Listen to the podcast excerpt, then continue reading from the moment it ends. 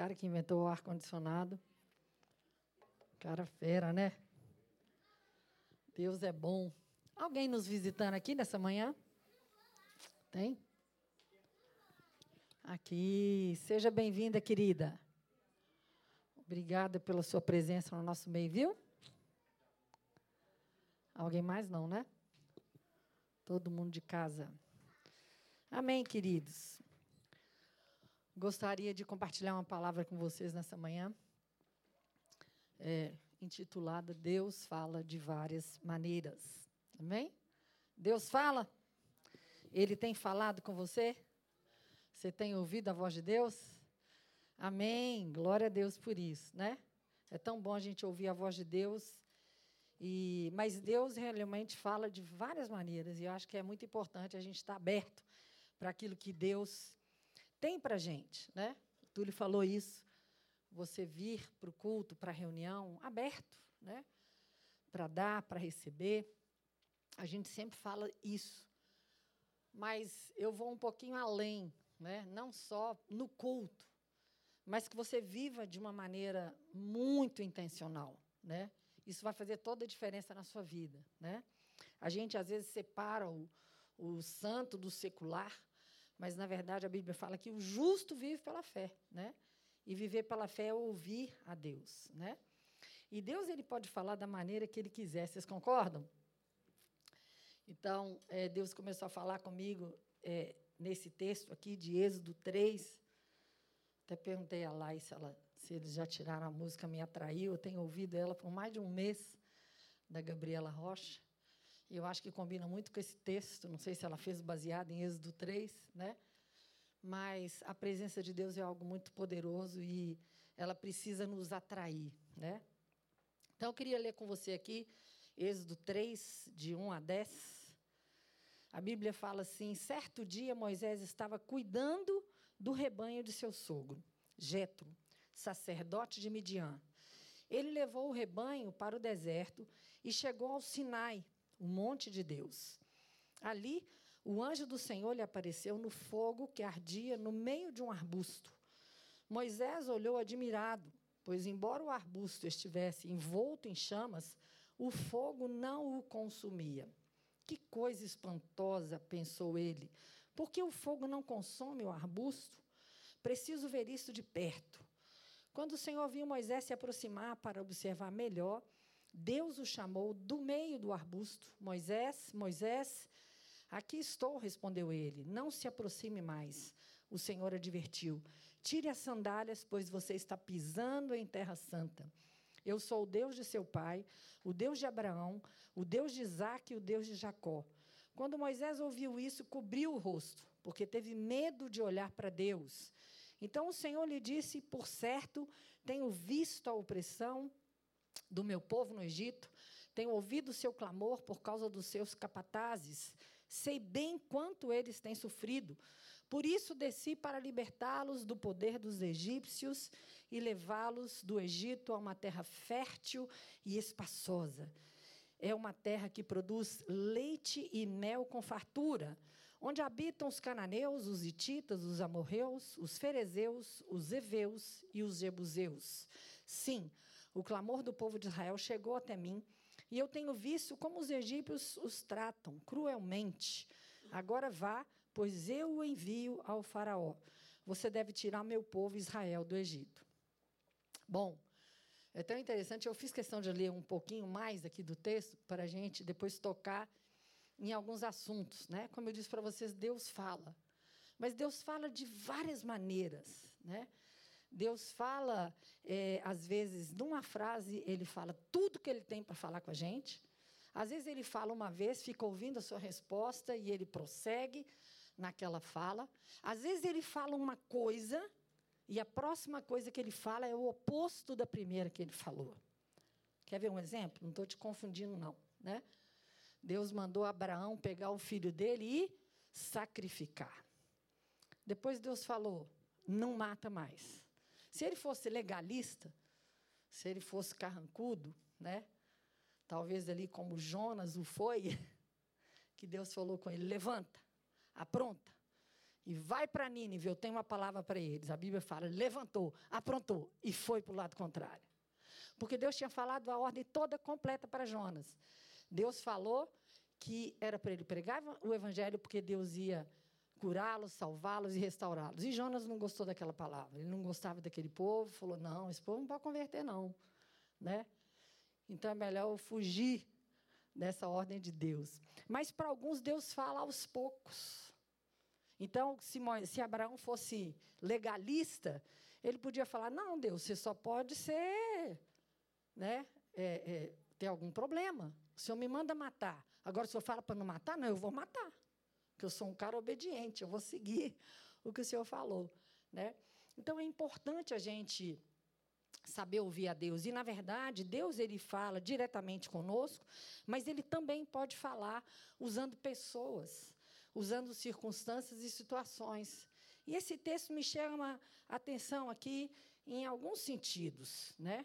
Deus está falando com Moisés no cotidiano, na sua vida ordinária, ali é, no seu dia a dia, nas suas tarefas.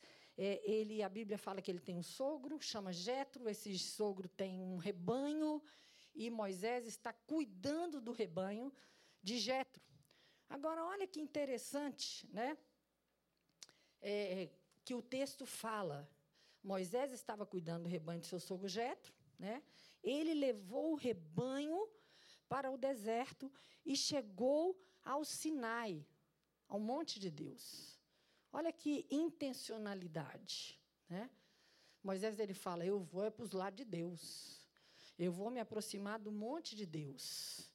E é isso que a gente deveria fazer pegar aquilo que é meu ordinário, minha tarefa, meu trabalho, minha profissão, meu ofício, meu afazer, e ir para os lados de Deus, chegar ao Monte Sinai, provocar Deus de alguma maneira. Eu vejo Deus provocando, eu vejo Moisés provocando Deus.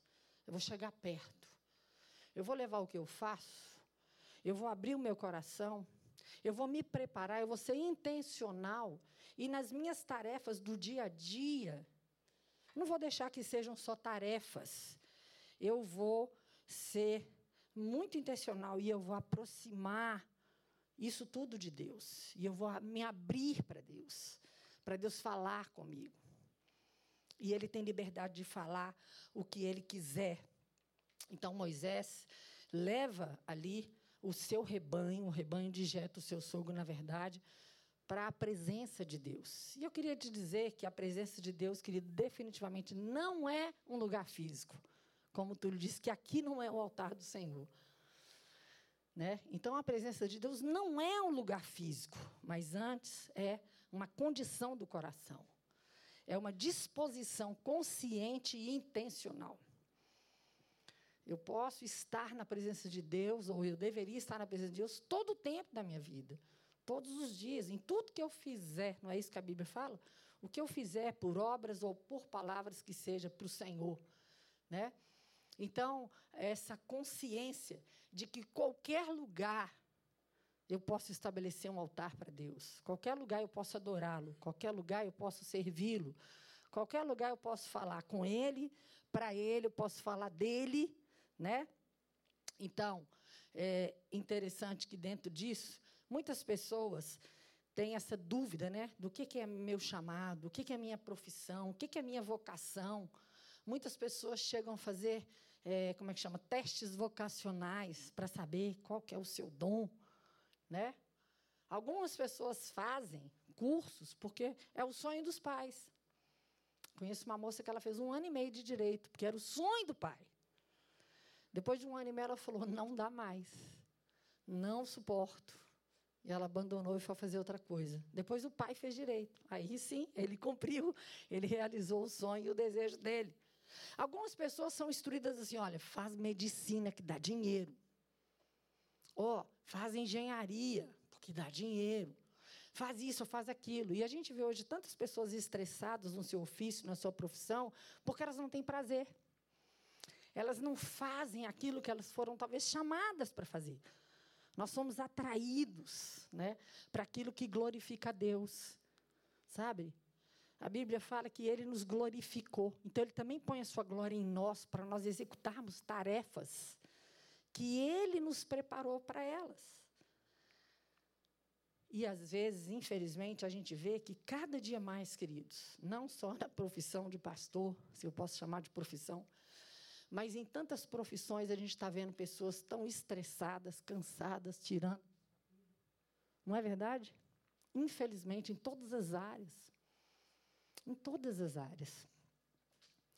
Então, Muitas vezes acontece porque nós não estamos no centro da vontade de Deus. Ou porque a gente, às vezes, não leva aquilo que a gente está fazendo diante de Deus. Até para ter a sua aprovação. Mas se você não tem certeza do seu propósito, uma coisa é certa: nós fomos chamados para pregar o Evangelho.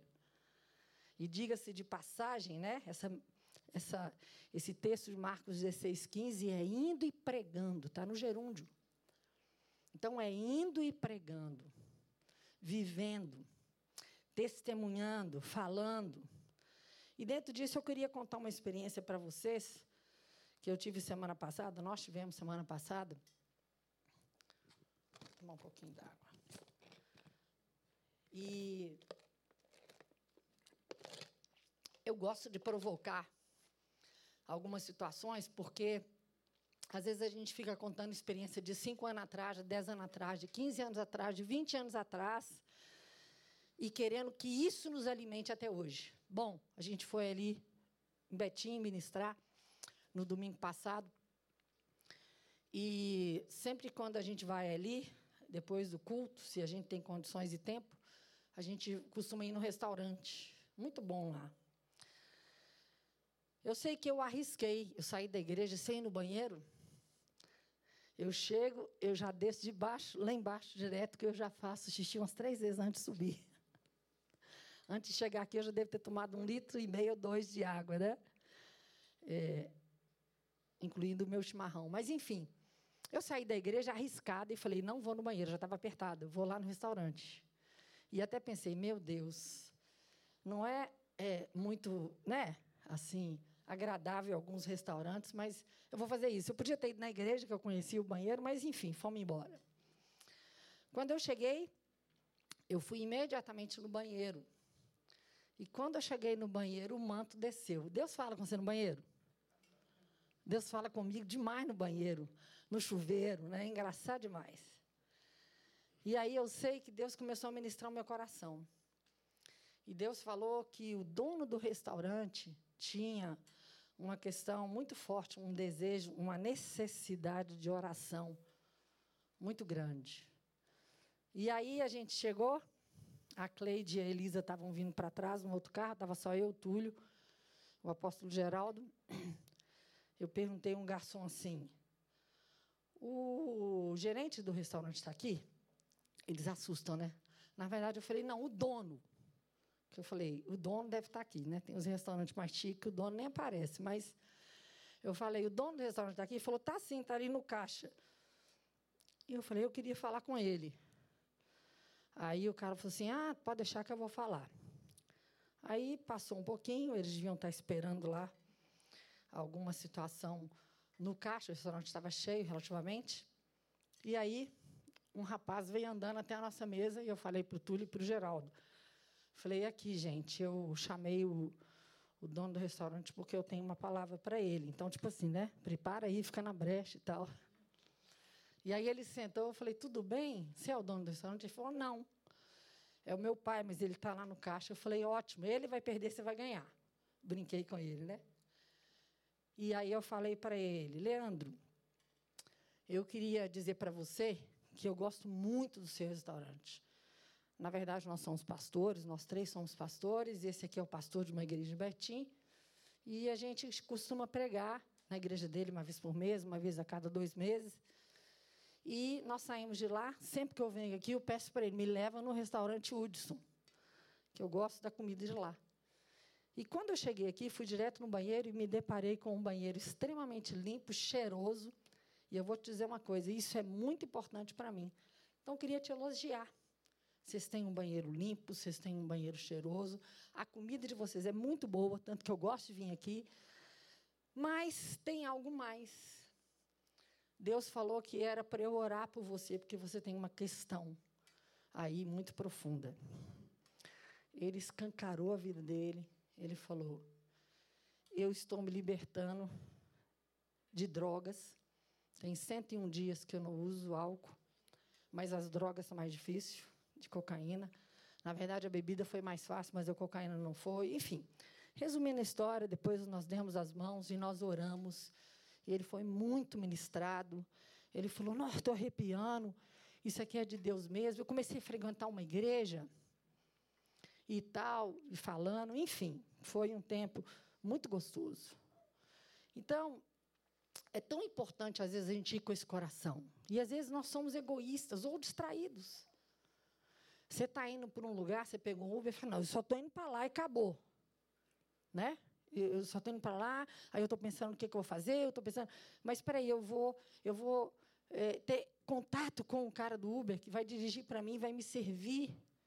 Senhor, esse cara está me abençoando. Se eu tenho alguma coisa para falar para ele hoje, para ministrar para ele, né? Então a gente deveria de se dirigir é, para o monte de Deus né, para que a gente tenha experiência assim.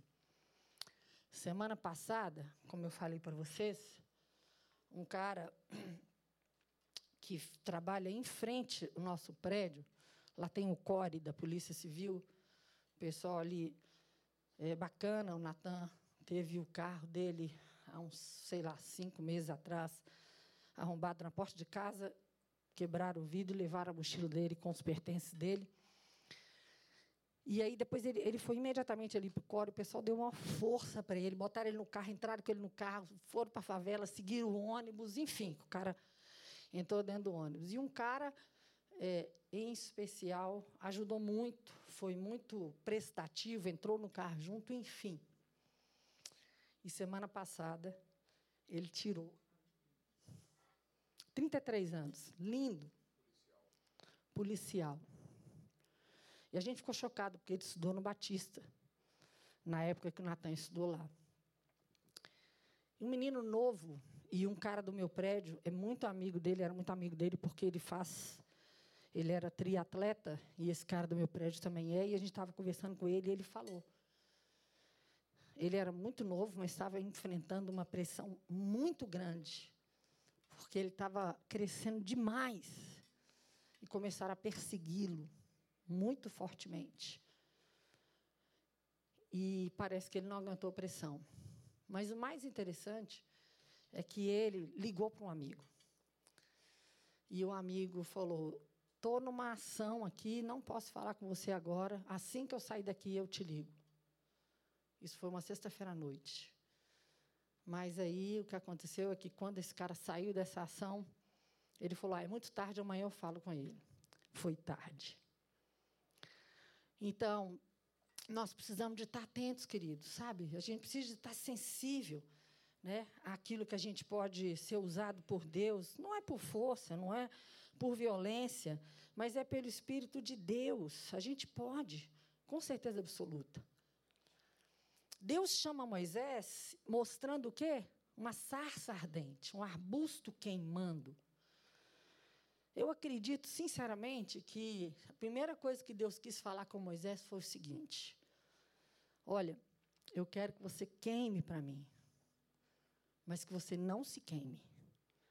Eu quero que você arda em chamas, mas não ao ponto de te consumir. E quem dera que Moisés tivesse ouvido essa palavra, não é verdade, queridos? Porque ele se consumiu, não foi? Ele fez o que ele não devia, Deus mandou falar, ele bateu, ele estressou, ele cansou, ele manifestou erradamente o caráter de Deus. E Deus o advertiu no início do ministério. E quantos pastores a gente viu? Eu falo pastores porque é o que eu tenho mais conhecimento, mas no caso aí, esse policial e outras pessoas de outras profissões. Quantas pessoas eram para ser uma tocha para Deus, uma chama ardendo mas deixou-se consumir. Sabe? Trocou as prioridades. Não entrou no descanso. Queridos, tem coisa que Deus faz. Alguém disse, não está escrito na Bíblia com todas essas palavras, mas alguém disse que quando nós trabalhamos, Deus descansa. E quando nós descansamos, Deus trabalha. Na verdade, Isaías 64:4 fala: "Nunca se viu um Deus como ti, o Senhor, né, como tu, que trabalha para aqueles que nele esperam". Então fala, né? Uma parte fala, só não fala outra.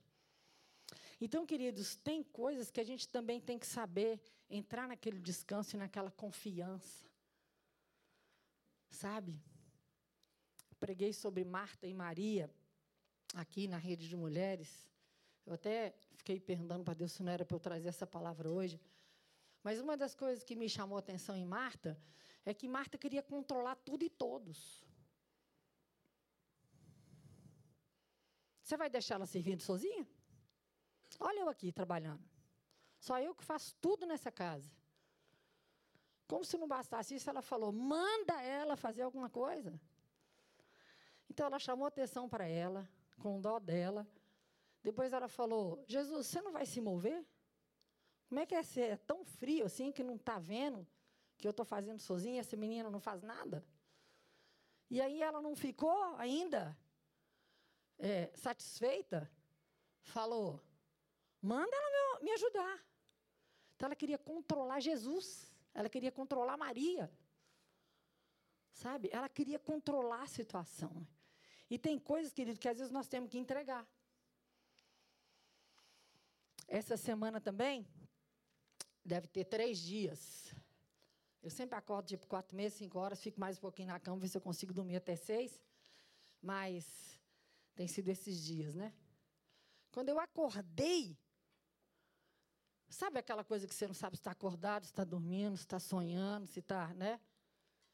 E aí me veio muito claramente uma pessoa. E me veio o refrão da música da Cassiane. Até lembrei da Zezinha, que ela gostava muito, gosta muito. Mas aquele pedacinho, não é o com muito louvor, não. Aquele pedacinho que fala: Deus vai à frente, abrindo o caminho, quebrando as correntes, tirando os espinhos, né? E aí eu comecei a ser ministrada e começou a vir no meu coração que era para eu me levantar com uma voz para essa pessoa e, e falar: Deus está indo à frente, abrindo as portas, quebrando as correntes, tirando os espinhos, ordena aos anjos. Gente, o caminho, o lugar de Deus é tão poderoso. Olha aqui, tem anjo aqui. Quando você vai para o lugar de Deus, quando você leva sua vida, sua família, seu trabalho, seus afazeres para o lugar de Deus, para o monte de Deus, ele manda os anjos, o ministério dos anjos nos, a, a, nos assiste. E aí eu peguei e mandei uma mensagem para essa pessoa. Aí com certeza ele morreu de rir, porque não é a cantora que mais gosta. Eu falei: recebe, meu irmão.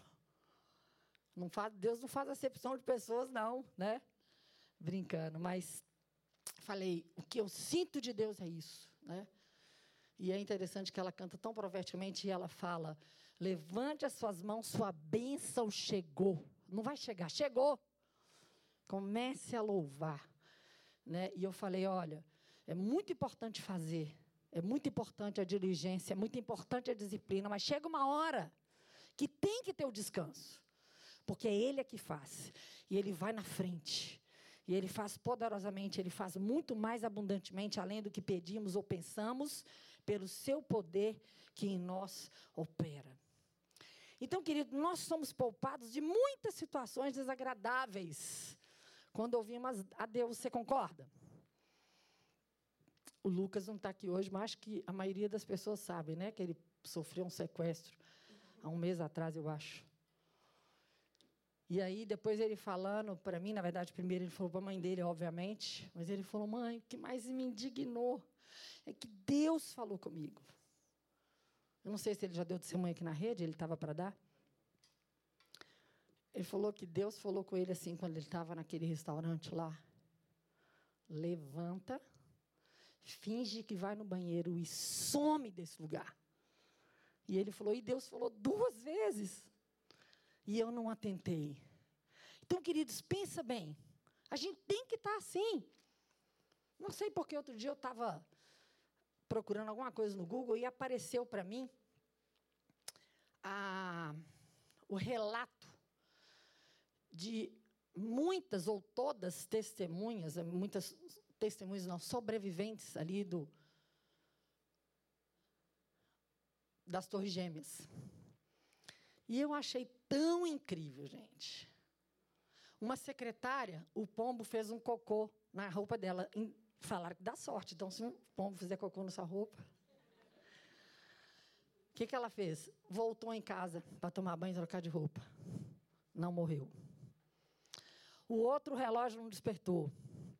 O outro o trânsito estava pesado. Enfim, uma série de situações que talvez a pessoa podia reclamar, né? podia é, murmurar, mas, no entanto, ela foi poupada. E tem umas coisas que são muito interessantes e, para mim, um grande mistério.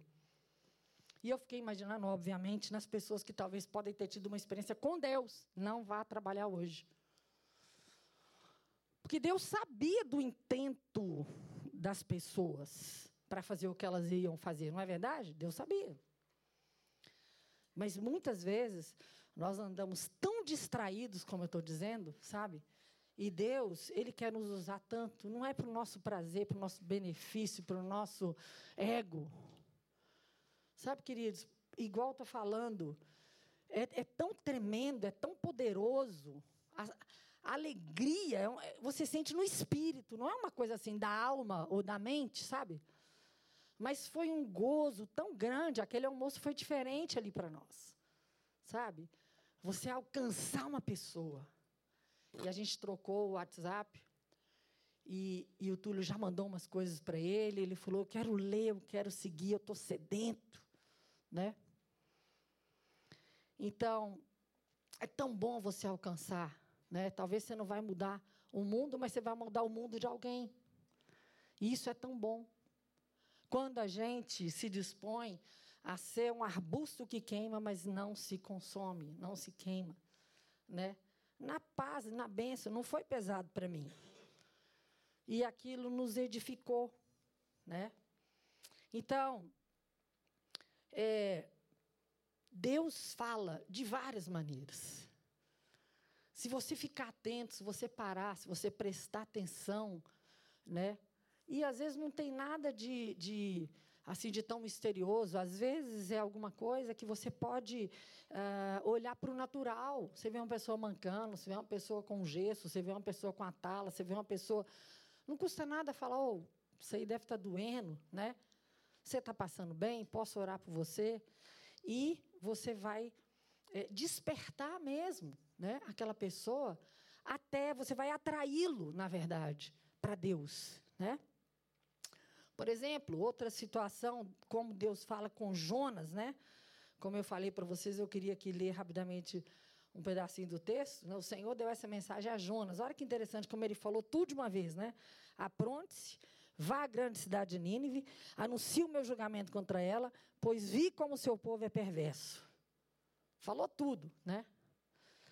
Aí a Bíblia fala: Jonas se aprontou, mas foi na direção contrária, a fim de fugir do Senhor. Desceu ao porto de Jope, onde encontrou um navio que estava de partida para Tarsis, comprou a passagem e embarcou para Tarsis a fim de fugir da presença do Senhor. Duas vezes. Ele fez duas coisas para fugir de Deus, né? Da mesma maneira, queridos, como Deus chamou a atenção de Pedro, mostrando para ele um lençol descendo do céu com animais que ele não comia. Olha que interessante. Esse texto vale a pena a gente passar por ele também. Está lá em Atos, no capítulo 10. Eu falo que Deus realmente tem um senso de humor tremendo. Olha que incrível, gente. Morava em Cesareia um oficial do exército romano chamado Cornélio, capitão do regimento italiano. Era um homem devoto e temente a Deus, como era também toda a sua família, dava aos pobres esmolas generosas e sempre orava ao Senhor. Certa tarde, por volta de três horas, teve uma visão, na qual viu um anjo, olha aí. O cara foi orar, né? Ele, tá, ele vai ter uma visão, ou seja, ele vai para o lugar de Deus, né? Ele aproxima desse monte de Deus, ele vai orar, E Deus dá uma visão, o anjo né, de Deus vem na sua direção e fala: Cornélio. Temeroso Cornélio olhou fixamente para o anjo. Quem é, que é, Senhor? E o anjo respondeu: Suas orações e esmolas subiram até Deus, e ele as guarda na memória. Agora envie alguns homens a Jope e mande buscar Simão, também chamado Pedro. Aí ele explica, né? Ele está lá hospedado na casa de um Simão também. Olha as coincidências de Deus, né? O cara também chamava Simão. Aí eu vou pular aqui para o versículo 9. No dia seguinte, quando os mensageiros de Cornélio se aproximavam da cidade, Pedro subiu ao terraço para orar. Olha, intencional. Pedro vai orar. Agora, olha que interessante como que a Bíblia ela faz questão dos detalhes e eles são muito interessantes. Era cerca de meio-dia e ele estava com fome. Por que, que a Bíblia fala isso, gente? Para quê? Que detalhe é esse? Olha que engraçado. Era meio-dia e Pedro estava com fome. E mais, enquanto a refeição era preparada, enquanto o pessoal fazia a comida lá, ele entrou num êxtase. Muita gente podia pensar assim: ah, eu estou com fome. Isso aí deve ser minha mente, a minha carne, né? Eu estou com fome. Pedro viu o céu aberto e algo semelhante a um grande lençol ser rebaixado por quatro pontas. No lençol havia toda espécie de animais, répteis e aves. Então uma voz lhe disse: Levanta-te, Pedro, mata e come. De modo nenhum, Senhor, respondeu Pedro. Jamais comi coisa que fosse considerada impura e imprópria. Mas a voz continuou: Não chama de impuro aquilo que eu purifiquei. Então presta atenção naquilo que Deus falar com você. Se Abraão questiona Deus, não, Deus, isso é impuro. Isso não condiz com o Deus que o Senhor é. vou matar meu filho. Mas ele não teria tido a experiência dele completa. Ele não teria visto o cordeiro que ele viu ali preso pelos chifres no arbusto, né? E ele não teria tido essa experiência do Jeová Jireh, daquele que supre como supriu, né? Então a voz fala de novo. Não chame de impuro o que Deus purificou, né? E a visão se repetiu três vezes. Olha que interessante, né? E aí a Bíblia fala que subitamente o lençol é recolhido. E aí, versículo 19, enquanto Pedro ainda refletia sobre a visão, o Espírito Santo lhe disse: Três homens vieram procurá-lo. Ele viu o lençol baixando três vezes, três homens vieram procurá-lo. E aí, levante-se e desça e vá encontrar-se com eles. Não hesite em acompanhá-los, pois eu os enviei. Deus continuou a revelação. E foi tão impressionante, né? Cornélio chamou ali toda a família dele, contou a experiência que ele teve, né? Porque Pedro falou: "O que que vocês me chamaram? O que que eu vim fazer aqui?" Cornélio contou a experiência dele. Ele falou: "Você tem uma mensagem para nós." Pedro prega e ali a família se converteu, né? E foi tremendo, foi poderoso. Então, ele quer nos usar, ele quer falar conosco, ele quer ministrar o nosso coração, né? Porque a sua revelação ela é completa, ela tem um propósito. Muitas vezes não é só nosso, nem é para nós, mas um propósito para outras pessoas.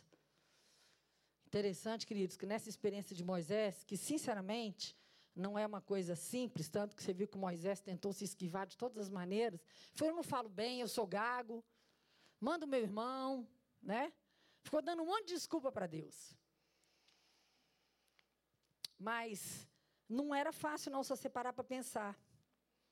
Deus fala assim: olha que coisa engraçada, não era só uma coisa de tirá-los do Egito.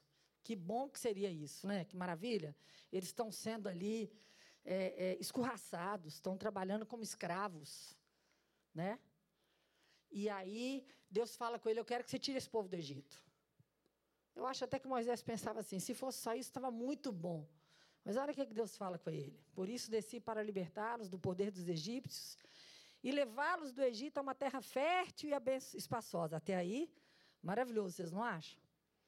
É uma terra que produz leite e mel com fartura. Melhor ainda, não é? Agora, olha o que, que ele completa. Onde habitam os cananeus, os hititas, os amorreus, os ferezeus, os heveus e os jebuseus. Ou seja, deixa eu te falar uma coisa, eu estou te tirando do Egito, uma nação só.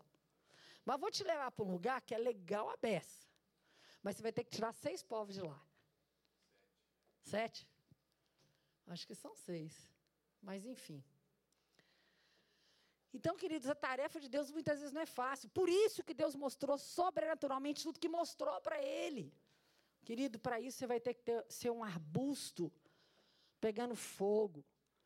Para isso você vai ter que ser atraído pela minha glória, fazer o que eu te mandar. Porque é uma tarefa complicada, mas eu estou com você. Eu estou com você. Né? Porque, gente, isso aqui é guerra. Como é que Deus vira para você e fala assim: deixa eu te falar. Você está morando num lugar muito perigoso, né? Eu, eu tenho algo melhor para você, um lugar melhor para você. Só tem o seguinte: a casa que eu estou mandando você ir, mora três famílias lá. É lá.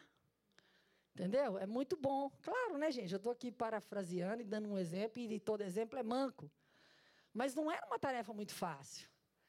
Mas se Moisés se atentasse né, àquilo que Deus falou e não quisesse levar as cargas de Deus, né?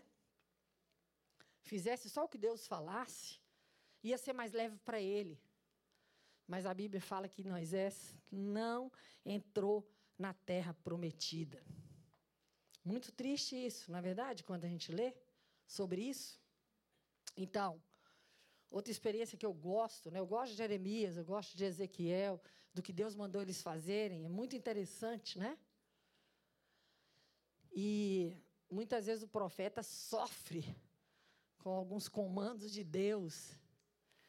E aí a Bíblia fala que Jeremias, no capítulo 13, Deus manda ele comprar um cinto. Jeremias compra um cinto, eu acho que ele deduziu: o cinto é para cintura, para cingir a roupa. E colocou nele. Aí a ordem de Deus vem de novo: pega esse cinto, leva para o Eufrates, esconde ele ali na rocha.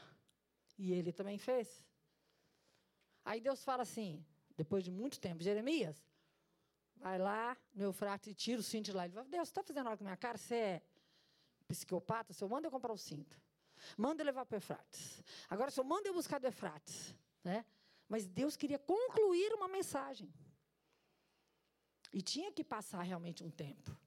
Eu acredito que o tempo que o cinto ficou, talvez ali, na, na, escondido entre as rochas ali, no Eufrates, que foi um tempo suficiente para apodrecer o cinto e mofar e não servir mais para uso, eu acredito que foi um tempo que Israel também ficou distante do Senhor, a ponto da soberba e do orgulho crescer no seu coração. Tanto que a mensagem de Deus foi essa. Como o cinto está no lombo do homem, assim Israel devia estar tá muito próximo de mim. Mas eles não me querem. Né? Então Deus tratou ali com a soberba de Israel. Então, queridos, a mensagem de Deus, a palavra de Deus, a voz de Deus, muitas vezes ela é progressiva. Entende? Tem uma continuidade. Às vezes você pode não estar entendendo hoje algumas coisas. E não é fácil, né? Por isso que eu sempre encorajo vocês. Anota as palavras que você receber. Anota um rema que você receber num culto ou no seu tempo com Deus. Outro dia achei tão interessante, o Natan falou para a gente, mãe, você sabe que dia tanto de novembro, não sei se foi dia 1 de novembro, do ano tal, eu recebi aquela palavra do Todd White, aquela profecia, ele tem ela gravada, ele sempre que recebia, quando ele morava fora, ele mandava para mim, olha o que eu recebi hoje, essa palavra e tal. E a gente olhava e falava assim, não tem muita coisa a ver com o que você faz, não, com o que você está fazendo, mas vamos esperar no Senhor, né? E ele falou: passou aí alguns anos e no mesmo dia de novembro eu estava fazendo uma reunião muito estratégica, profética e que tem a ver com aquela palavra que eu recebi lá. Então, sabe, queridos, às vezes nós esquecemos, Deus não esquece. Então é importante você anotar, você perceber as coisas que Deus faz, sabe, como Ele faz, como eu volto a dizer, não querendo ser redundante, mas sendo se Moisés tivesse prestado atenção, primeira coisa que eu quero falar para você é isso, meu filho. Eu quero você na minha presença. Eu quero é que você seja atraído. Faz o que eu te mandar e vai ser leve o seu fardo, vai ser suave o seu jugo. Não é verdade? É interessante que ele provoca Deus no sentido de ir na direção de Deus, né, até o Monte Sinai. Aí Deus fala: Bom, ele está interessado em alguma coisa comigo. Deus mostra aquela visão para ele, ele aproxima, Deus fala: Também não aproxima tanto. Tira a sandália dos pés. Interessante que quem andava descalço era escravo. E Moisés era servo. Moisés trouxe a lei. Tanto que a gente vê no Novo Testamento, quando o filho pródigo volta para casa, o que, é que o pai faz? Primeira coisa, põe sapato nos pés. Mas Deus queria ali se relacionar com Moisés nesse sentido. Seja um servo, me ouve, né? eu vou te dar orientações. Anda na minha presença. Guarda os meus mandamentos. Né? E Deus, ele sempre quer completar algo mais nas nossas vidas. Queria que você ficasse de pé. Na verdade, me veio ao coração da gente fazer um exercício, mas de maneira alguma eu quero te constranger, eu te forçar nada. Você é completamente livre para isso, né? Mas eu queria que quem está aqui do lado esquerdo, meu esquerdo, que você virasse para cá e vocês também virassem para cá. E eu queria que vocês ficassem em silêncio, mas que você procurasse olhar o, os olhos das pessoas. Simplesmente disposto para Deus. Observa cada pessoa. E se agora está se dispondo e falando, Deus, o senhor tem alguma mensagem para algum dos meus irmãos? Se você não tiver, não tem nenhum problema, mas vai olhando um por um. A gente vive hoje num mundo tão corrido, tão louco, que a gente não repara nas pessoas, nas situações. Tem gente que não consegue esconder, às vezes o semblante está triste, está abatido, mas nem é isso, nem é por isso. Né? Mas às vezes Deus quer olhar para alguém através de você né? e quer ministrar uma palavra. E a gente deveria andar assim, olhando as pessoas, olhando as situações, olhando as circunstâncias, pedindo para Deus, né? Senhor, eis-me aqui né? Às vezes você só precisa dar um abraço, ou às vezes você só precisa receber um abraço.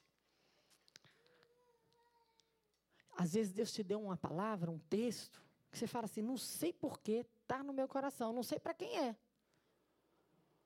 Sabe? Se deixa usar. Seja atraído pela glória. E derrama, e transborda sobre alguém. Deixa o Espírito te conduzir. Não anda simplesmente distraído. Chega na padaria ali, você vai tomar um cafezinho, fica atento a quem está servindo, quem está ali, o que está acontecendo. Fala, Senhor, tem alguém aqui que precisa de uma palavra, de um acalento, de uma ministração? Tem alguém aqui que precisa de paz hoje? Tem alguém aqui que precisa de saber que o Senhor é Deus, que o Senhor é Senhor, que o Senhor está trabalhando. Queridos, presta atenção, Cornélio, vamos dizer na nossa linguagem, não era crente, não. Mas ele dava oferta e fazia orações. Ele ainda falava com Deus. Só que Deus ainda não falava com ele. Deus viu. Deus é, chamou a atenção de Deus as orações de Cornélio e as ofertas dele. E Deus falou: Vou me revelar para esse cara quero que ele entenda, né? Que eu posso respondê-lo, que não é só uma questão dele orar. E aí Deus armou toda aquela situação que a gente viu. Deus falou com Cornélio, mandou chamar Pedro, montou o cenário para Pedro antes que os de Cornélio chegassem, preparou todo o terreno, e ele ouviu o evangelho, ele aceitou, e ele se converteu. Provavelmente foram batizados ali. E foi um tremendo avivamento. Em ganhando uma vida, você pode ganhar uma família. Em ganhando uma família, você pode ganhar um bairro. Em ganhando um bairro, você pode ganhar uma cidade. Sabe, Deus quer nos usar. Como eu disse para você, se você não sabe sua vocação, seu chamado, um com certeza você tem, e de pregar o evangelho a toda criatura, testemunhando daquilo que Deus é, daquilo que ele tem feito por você. Deus tem feito tanto por você que talvez pelo fato de você contar para alguém, isso já iria edificá-lo profundamente.